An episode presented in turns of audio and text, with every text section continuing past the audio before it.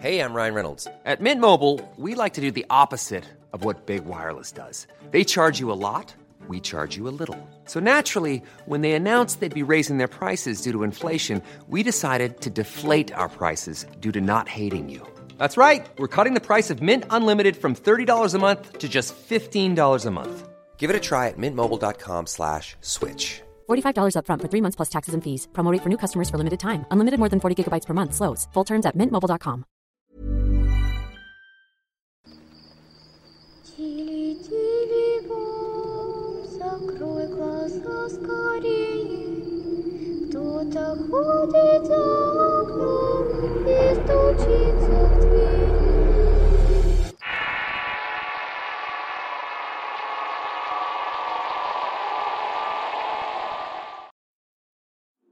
El endemoniado.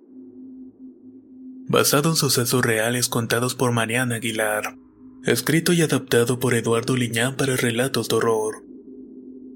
Mi nombre es Mariana y soy del estado de Michoacán de un poblado llamado Chihuerio, muy cercano a la ciudad de Morelia. Es uno de los tantos pueblos de provincia en épocas en las que solamente llegabas a ellos por medio de brechas y caminos de ventón o a veces en transportes que te dejaban en la carretera y había que caminar varios kilómetros para poder llegar. En esos tiempos era común que la gente no tuviera mucha preparación y vivía en base a sus usos y costumbres de la región. Siempre humildes y ricos en tradiciones e historias. De estas últimas la mayoría eran de encuentros o situaciones paranormales o cosas que no le hallábamos explicación alguna. Aún los más estudiados no daban respuesta a ciertas cosas que pasaban en esas tierras. Crecí escuchando esas historias de la gente mayor, pero una de esas me tocó vivirla y me resultó verdaderamente escalofriante. Es algo que hasta la fecha no he podido olvidar. Todo comenzó antes de nacer.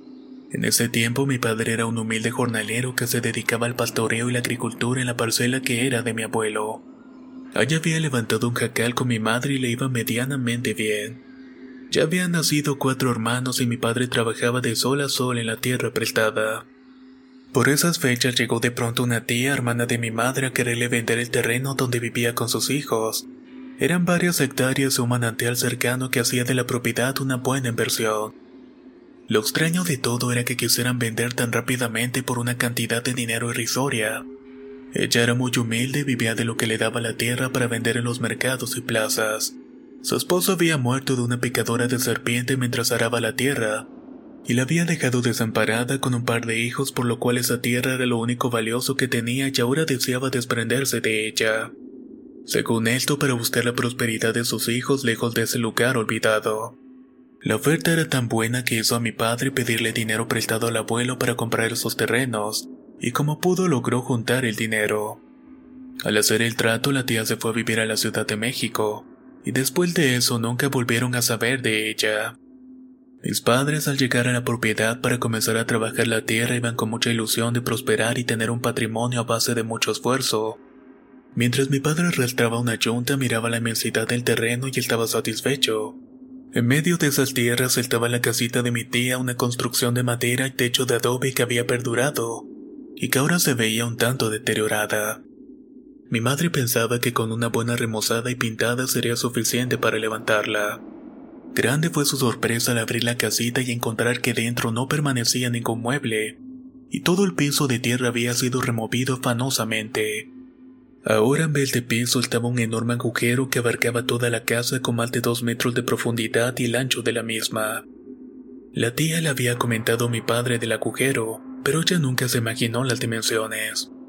Ella había pensado que quizás la había hecho para instalar una letrina, pero recordó que cuando su hermana abordó el transporte para irse a Morelia y luego despedirse, antes de que el vehículo se fuera le gritó que siguiera escarbando.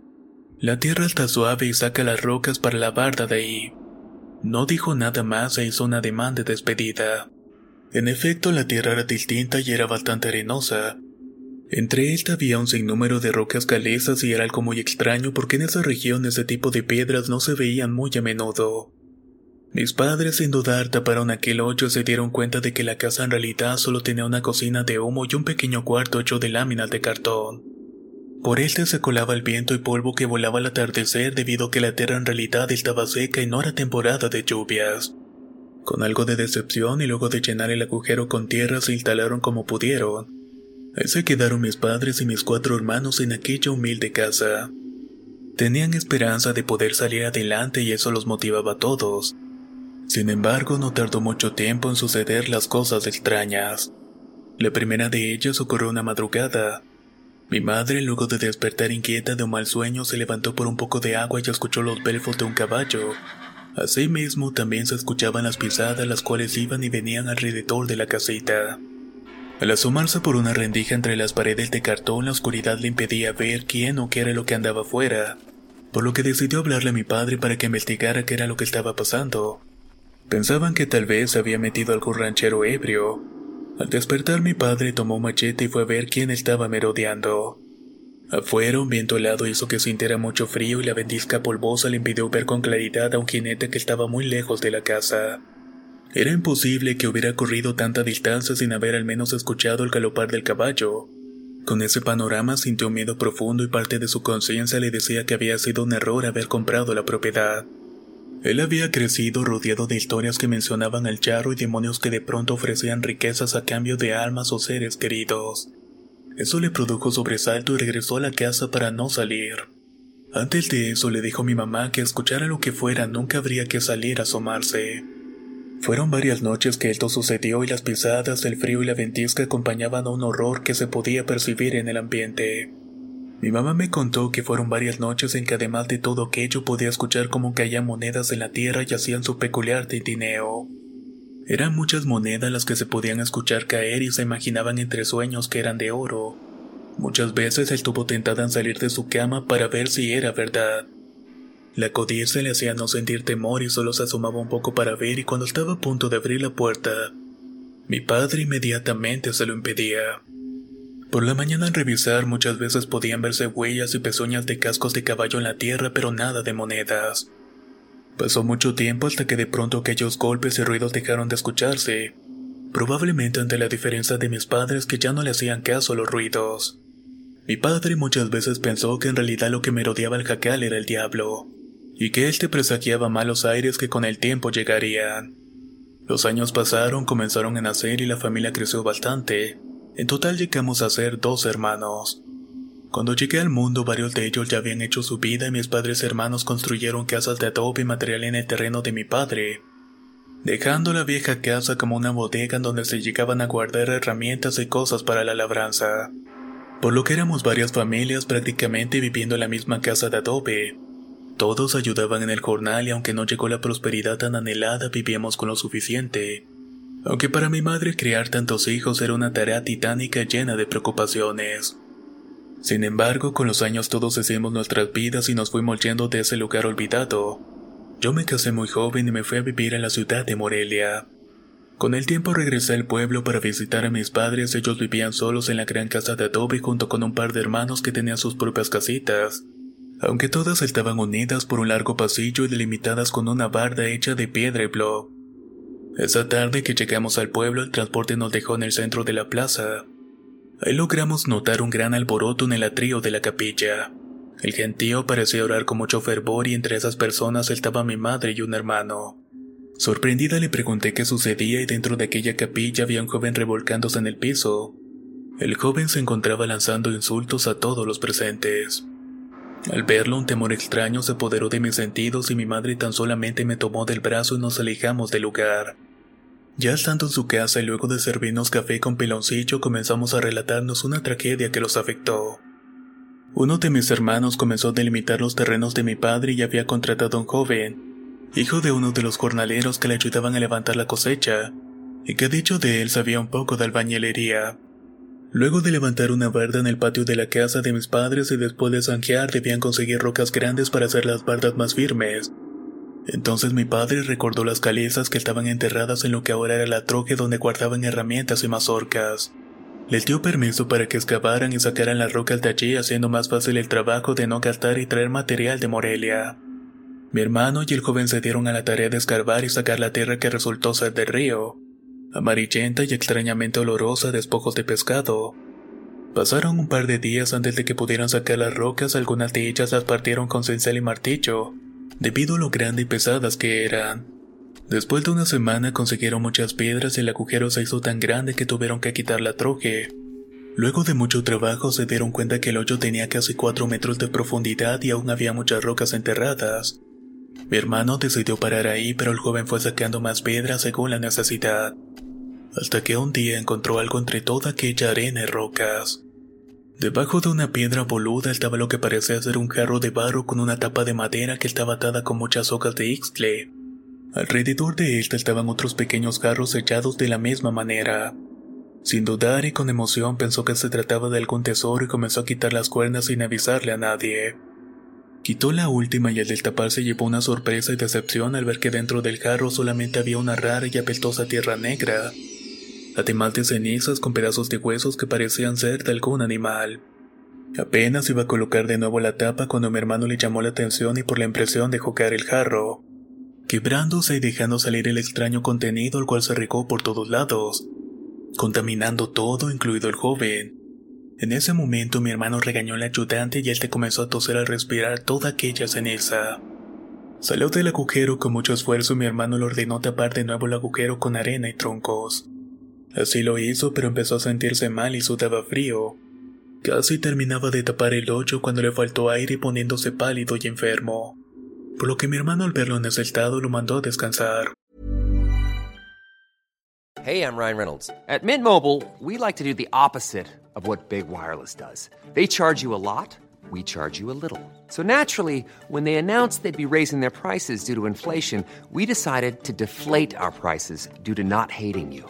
That's right. We're cutting the price of Mint Unlimited from $30 a month to just $15 a month. Give it a try at mintmobile.com slash switch. $45 upfront for three months plus taxes and fees. Promo rate for new customers for limited time. Unlimited more than 40 gigabytes per month. Slows. Full terms at mintmobile.com. You should celebrate yourself every day, but some days you should celebrate with jewelry. Whether you want to commemorate an unforgettable moment or just bring some added sparkle to your collection, Blue Nile can offer you expert guidance and a wide assortment of jewelry of the highest quality at the best price. Go to BlueNile.com today and experience the ease and convenience of shopping Blue Nile, the original online jeweler since 1999. That's BlueNile.com. BlueNile.com. El joven, casi arrastrando los pies, se retiró sin decir una sola palabra. Él vivía con su esposa a la salida del pueblo en un pequeño cacal de láminas de cartón y techo de teja. Durante esa noche tuvo fiebre y malos sueños que lo despertaban a cada rato. Su mujer tan solo le daba té para aliviar un poco sus males. Sería de madrugada cuando un grito desgarrador despertó a la esposa del jornalero, y hasta al incorporarse vio con horror a su marido que estaba siendo arrastrado por el piso de tierra de la humilde vivienda por una fuerza invisible. Él estaba luchando y aferrándose con uñas y dedos para no ser jalado. La mujer, dando gritos histéricos, abalanzó a su esposo y lo tomó de sus manos para impedir que se lo llevara. Pero la fuerza era tal que ambos fueron arrastrados por entre las paredes de cartón de la casita de forma estrepitosa. Los gritos y la escandalera despertaron a los abuelos y al padre del joven que vivía a unos metros. Estos al ver el horror se apresuraron a ayudar a la pareja intentando que no se lo llevara algo que no podían ver, pero que evidentemente tenía mucha fuerza. Solamente el esfuerzo de todos y las oraciones de la abuela del joven hicieron que todo aquello minorara el arrastre, dejando a todos gritando de miedo y llorando con desesperación por el tremendo susto que se habían llevado. El joven en estado de shock fue llevado a la casa de sus padres en donde la abuela comenzó a curarlo de espanto. Ya por la mañana con más calma les contó que siendo de madrugada tuvo muchas pesadillas, en donde se presentaba una mujer que lo estaba persiguiendo. Una vieja andrajosa y apeltosa pobredumbre de pescado, con una enorme nariz boluda y la piel quebrada por las arrugas del tiempo. Fue en uno de esos sueños en que por fin la vieja lo alcanzó y lo arrastró para llevárselo con ella a la fría negrura. En efecto, los viejos al revisar el cuerpo del muchacho vieron con espanto que tenía marcas en sus piernas, las cuales parecían quemaduras con forma de dedos que dolían al tocarlas. Durante esos sueños el joven refirió que la anciana era acompañada por enormes y siniestros perros negros, que podía sentir el aliento de estos canes al ladrar y la pestilencia del aliento de la vieja, la cual estaba reclamando por la olla de barro. En ese momento el joven recordó el hallazgo en la casa de mi hermano y le platicó a sus familiares sobre lo que había encontrado y todo lo que había ocurrido con aquella ceniza. De inmediato se trasladaron a la casa de mis familiares y le platicaron todo lo ocurrido. Sabían del destino de la olla, los restos y su contenido. Estos habían quedado enterrados en el lugar. Por lo que sin demora y con la ayuda de mi padre y hermano se dieron a la tarea de escarbar hasta encontrar los pedazos. Los metieron en un costal con algo de arena y los enterraron en un cementerio cercano. Encendieron veladoras e hicieron una oración por el ánima de la supuesta anciana que acosaba al joven. Pensaron que con ello todo lo malo se acabaría, pero estaban lejos de la verdad. Esa misma noche el ambiente raro envolvió a toda la familia del joven nuevamente. Era una ansiedad y un temor a algo que no lograban identificar. Al llegar la madrugada de nueva cuenta los gritos de terror despertaron a todos, y con pesadumbre vieron la misma escena de la noche anterior. El joven estaba siendo arrastrado por una gran fuerza intentando llevárselo a la oscuridad del campo. Este gritaba con súplica que lo dejara y que había hecho lo que pidió de ser enterrada con la olla. Como pudieron los familiares impidieron que el joven se perdiera entre el monte y comenzaron a hacer la oración por él. Él reveló que en su sueño la anciana quería todo como estaba. Su olla, las cenizas dentro y los amarres o reclamaría con la sangre del joven y después con sus seres queridos. Desesperados sin saber qué hacer, buscaron la ayuda con brujos y curanderos locales sin tener éxito alguno. Los ataques fueron incrementándose de tanto en tanto. La fuerza tiraba al muchacho y lo arrastraba un de día. Dejó de comer y dormir y poco a poco se fue quedando los huesos y era cuidado día y noche por algún familiar para que cuando fuera atacado rezaran para impedirlo. Así duraron varios días hasta que la mujer del joven en un intento desesperado lo llevó a la capilla del pueblo, Estando dentro, él te comenzó a convulsionarse y decía que algo le impedía estar en el sagrado lugar. La gente del pueblo al darse cuenta del escándalo comenzaron a llegar y cuando supieron de los males que quejaban al joven, las personas comenzaron a hacer rezos para liberarlo y con ello atenuar a la fuerza que lo estaba matando. El rumor comenzó a regarse por la región y mucha gente venía a ver si era cierto todo lo que decían del endemoniado. Muchos se sorprendían y rezaban en el lugar para ayudar de alguna forma. Otros tan solo satisfacían su morbo al condenar y lanzar juicios y sentidos sobre el destino del muchacho. Con el paso de los días se dieron cuenta que solo estando dentro de la capilla estaba bien. Incluso podía comer, pero no lo podía mantener ahí todo el tiempo. Los familiares acudieron con el obispo de Morelia y este vino personalmente al pueblo donde atendió la necesidad espiritual del joven, pero no pudieron hacer nada para quitarle la maldición que tenía. Llegaron después brujos que hacían supuestas liberaciones sin tener éxito alguno.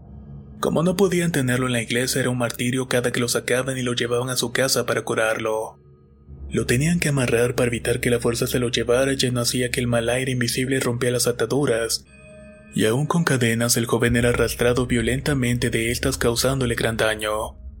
Una de ellas mencionó que conocía a un curandero que era muy bueno para desterrar los malos aires, y la familia con un poco de esperanza llevaron al muchacho para que lo atendiera. Aquel curandero vivía en un pueblo cercano a Cuitzeo. A los familiares pudieron localizar al señor que de inmediato fue a ver al joven. Lanzó un grito de asombro y antes de que le pudieran decir que tenía, ya le estaba dando infusiones de hierbas y barridas con alcohol esotérico. Después de mucho trabajo de limpia espiritual, el anciano les pidió a los familiares que lo llevaran donde había escarbado y así lo hicieron. Se regresaron al pueblo y fueron al terreno que era de mi hermano y estando allí el viejo comenzó a revisar todo el agujero. Se llevó las manos al rostro y comenzó a regar líquidos, agua bendita y a prender fuego con alcohol en varias partes del hoyo.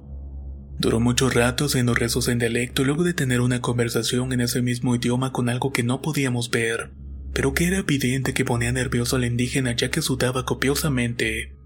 Pasó toda la noche ahí haciendo rezos y por la mañana reveló lo que le había dicho la familia del joven y a mi familia. Aquello que tenía dominado al muchacho era un mal aire muy poderoso, que además tenía 20 almas más que eran atormentadas por esta entidad. Que había sido una vieja bruja que había vivido muchos años en las inmediaciones de estos terrenos, y que tiempo atrás habían sido parte de una gran hacienda que decayó con la época de la revolución pero antes de su declive los pobladores lograron terminar con ella y aprisionar a la entidad en este lugar donde la tía para su mala fortuna había levantado su casa. Las ánimas que estaban enterradas junto con ella habían sido personas que trabajó en su momento y que habían sido enterradas en ese lugar. Enemigos que ahora pedían descanso eterno al tormento que sufrían después de muertos. La arena del río facilitó la labor de hacer agujeros por la vieja bruja, que tenía precisamente su jacal arriba de este lugar. Las piedras eran la prisión que habían traído las personas de aquella época para enterrar y que no dejaran salir aquello. mientras que las ollas de barro con amarres contenían las cenizas y los restos de estas personas. Los pobladores de ese entonces condenaron al mismo destino a la vieja bruja. Luego de una cacería la lograron dominar y la atormentaron y la quemaron en una gran pira. Sus restos fueron colocados en una gran olla de barro con un sello puesto por hechiceros para ayudar a vencerla. Sin embargo, de alguna forma el mal propició su liberación y con tan mala suerte del joven, que ahora estaba padeciendo una maldición ya que el espíritu de la bruja quería el alma del joven para poder andar de nuevo en la tierra de los vivos. En la olla estaban los restos y la tierra de panteón que los hechiceros aprisionaron el alma negra de la bruja, y que el joven había regado en la arena liberando el mal aire. Ahora lo que tenían que hacer era enterrar los carros que tenían allí en tierra sagrada del cementerio, y tratar de liberar al joven de la pestilencia que tenía encima. Por lo que el viejo le pidió permiso a mi hermano para tal labor y lejos de lo que pudieran pensar, él se negó a que sacaran más cosas del sitio. No quería que sacaran nada por miedo y a pesar de que el viejo le aseguró de que no pasaría nada. Mi hermano no quiso dar su permiso y mi padre como era muy viejo no entendía ciertas cosas, y tampoco quiso aceptar lo que pedían. Con ese panorama el curandero trabajó únicamente en la casa de los familiares del joven. Duró semanas allí intentando liberarlo con baños y rezos, Muchos vecinos le contaron a mis padres que cuando se hacían los rezos del viejo cosas horribles pasaban. Caían tormentas, nubes negras y asquerosas moscas invadían la casa. La comida de los vecinos se descomponía y las cosechas se secaban. Durante ese periodo una gran sequía y enfermedades azotaron como nunca se había visto, por lo cual terminaron diezmando los pobladores del pueblo. Estos hartos de los males corrieron al curandero y el joven tiempo después se fue por la vía fácil. Los familiares del joven luego de la tragedia sepultaron al muchacho vendieron el terreno. Y una noche simplemente se fueron sin decirle nada a nadie. Yo me fui del pueblo semanas antes de esa tragedia y huí prácticamente llena de miedo e incertidumbre. Mis hermanos de tanto en tanto me visitan y no eran los mismos. Sus rostros reflejaban amargura y un hastío que hasta el día de hoy no se ha podido quitar. La prosperidad se fue de sus vidas y mis padres dicen que negra sombra ronda los campos y los cultivos secándolos y los animales de igual manera también mueren de forma extraña. Dicen mis hermanos que están tentados a excavar de nuevo y sacar las ollas que aún permanecen ahí como dijo el curandero. Pero uno de ellos me contó que cuando lo quiso intentar le fue imposible, que sentía como una fuerza invisible se lo impedía y lo paralizaba para que no pudiera escarbar. Los terrenos siguen ahí y hoy pertenecen a otras personas que con el tiempo compraron la propiedad y fue dividida al morir mis padres. Mis hermanos se fueron a otras ciudades dejando atrás la maldición que los aquejó silenciosamente durante mucho tiempo, y la cual les había costado demasiado. El endemoniado, basado en sucesos reales contados por Mariana Aguilar, escrito y adaptado por Eduardo Liñán para relatos de horror. Si quieren conocer más historias del mismo autor, te invito a visitar el enlace que dejaré en la descripción del video. Nos escuchamos en el próximo relato.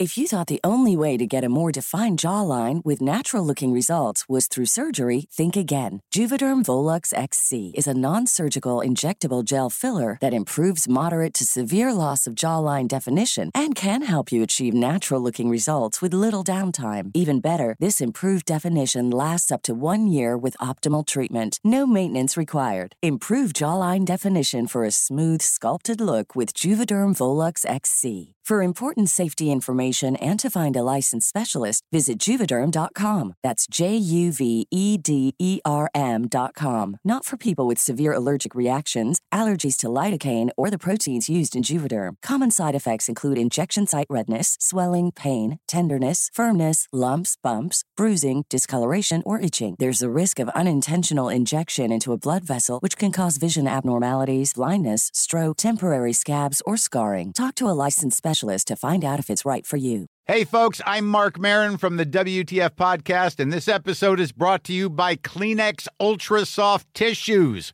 your ally to help tackle your allergy symptoms this season. I love the change of seasons, but nobody loves pollen and all those other things floating in the air that make you sneeze during this nice weather. Kleenex Ultra Soft Tissues are hypoallergenic and allergist approved. So fight back against watery eyes and runny noses without worrying about irritating your skin. For this allergy season, grab Kleenex and face allergies head on.